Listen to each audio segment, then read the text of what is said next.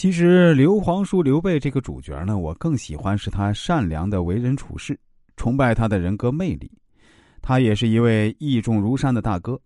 桃园三结义描写的是荡气回肠、千古手足情。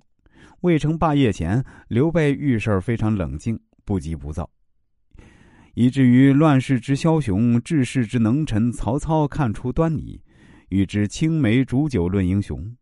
刘备三顾草庐，恭请诸葛亮出山，铸成尊重人才的千古佳话。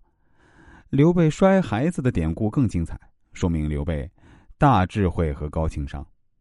有的观点认为，刘备心慈手软，他的天下是哭来的，他善于笼络人心。我不这样认为。刘备的一些做法，用现代观点阐释呢，是属于大智慧加高情商，属于活学活用的心理学。他知人善用，慈悲为怀。为他人着想，温暖人心。刘备曾经受到诸葛亮殚精竭虑辅佐支持，得到关羽、张飞二义弟不同生是同死的忠诚，得到将士们的拥戴，说明刘备仁义深得人心。在小说《三国演义》中，刘备阵中治阿斗的故事，我们来重温一下啊。讲的是刘备因爱惜大将赵云，不惜把自己的儿子摔在地上。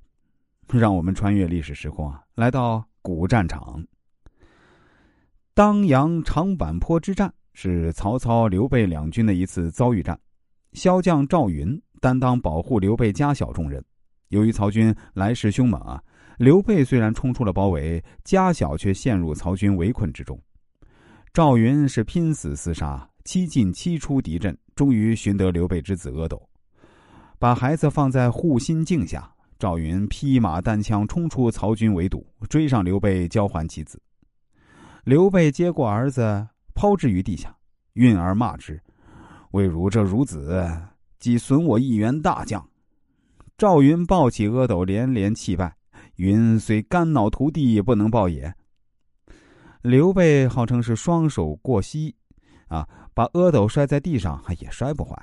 为了收买人心呢，似乎有作秀的成分。我认为啊，刘备孩子没摔坏，是我们希望的。那收买人心呢，也没有错。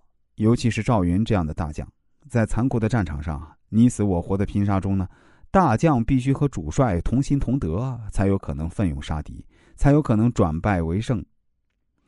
刘备摔自己的儿子，其反应之快，动作之自然，的确真情震撼，足以让现代人刮目相看。说实话，这样的反应速度。一般人是没有的，大家可以扪心自问一下：如果换成你在当时这样的场景下，你能够这么快、这么自然的想出这样一个办法来笼络人心吗？至少，我认为我是想不出来的。